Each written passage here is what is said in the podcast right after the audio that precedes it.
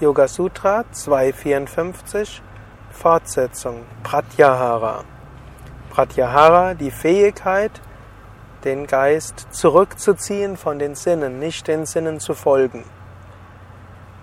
Im Vivekachudamani von Shankaracharya werden auch die Sadhana Chatushtayas, die vier Eigenschaften eines Schülers beschrieben.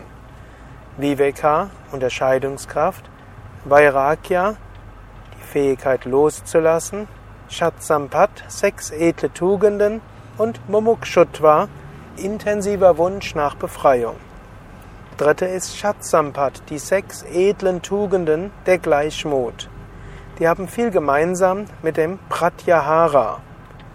Zu den sechs edlen Tugenden gehört erstmal Sama, Ruhe des Geistes, dann Dharma, Sinnesbeherrschung, dann Uparati, Meiden, Titiksha, Fähigkeit etwas loszulassen, Shraddha, Vertrauen und Samadhana, tiefe Gleichmut und Gelassenheit. Das ist wie ein Stufenmodell. Die erste Stufe ist Sama, die Fähigkeit, gelassen zu bleiben. Also, wenn irgendein Sinneseindruck kommt, dann nicht sofort zu springen, sondern sogar ganz ruhig zu sein.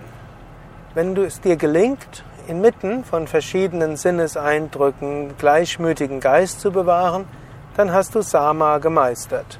dann bräuchtest du eigentlich die fünf weiteren Shatsampat, also die fünf weiteren der edlen Tugenden, nicht zu praktizieren. Realistisch gesehen mag es dir passieren, dass du trotz allen guten Vorsätzen dann doch irgendwo Unruhe des Geistes bekommst. Dann tritt das zweite in Kraft, nämlich Dharma, Sinnesbeherrschung.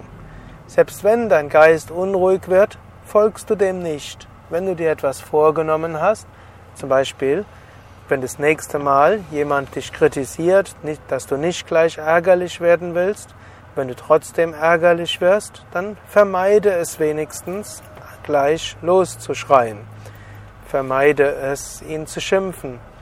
Vermeide es, hm, los mit den Füßen zu stampfen, sondern beherrsche wenigstens deine Sinne.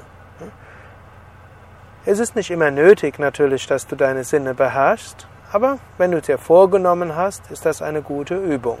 Das ist dann eben Dharma, Herrschaft über die Sinne. Zweitens, als nächstes, falls es dir nicht möglich ist, die Sinne zu beherrschen, dann tritt die dritte Stufe in Kraft, nämlich Uparati. Uparati heißt hm, meiden. Hm, also, wenn du weißt, in der und der Situation wirst du so und so reagieren, du willst es lernen, anders zu reagieren, dann, wenn irgend möglich, meide eine Weile diese Situation und lerne es, dein Gleichmut erst zu bewahren.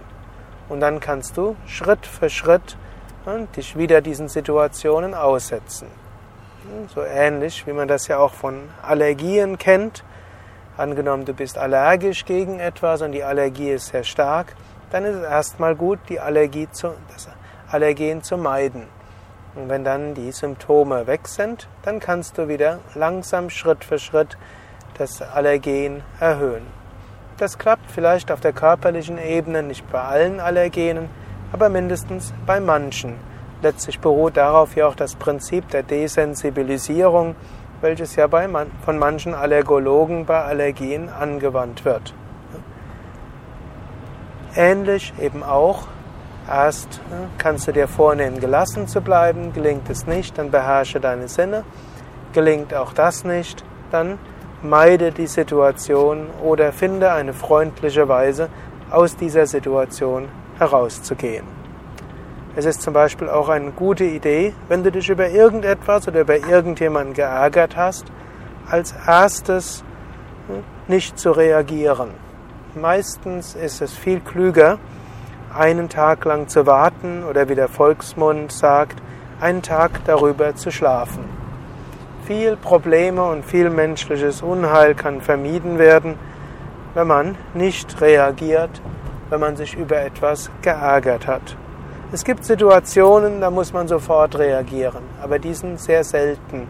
Sehr viel häufiger ist es besser, wenn man sich über etwas geärgert hat, erstmal nichts zu sagen.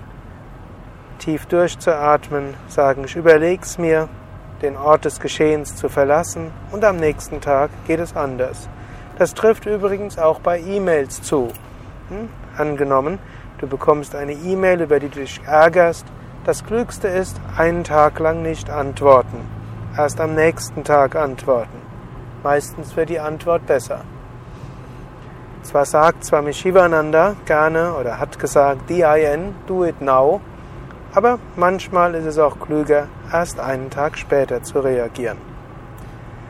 Nach Uparati folgt Titiksha. Titiksha heißt, etwas aushalten zu können. Hm?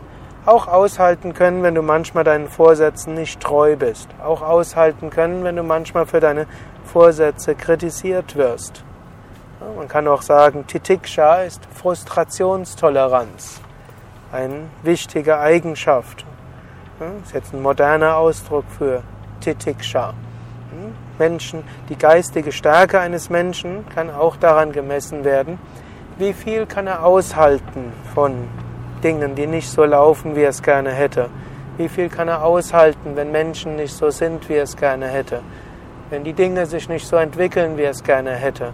Wenn er kritisiert wird über die verschiedensten Dinge. Wenn Misserfolge kommen.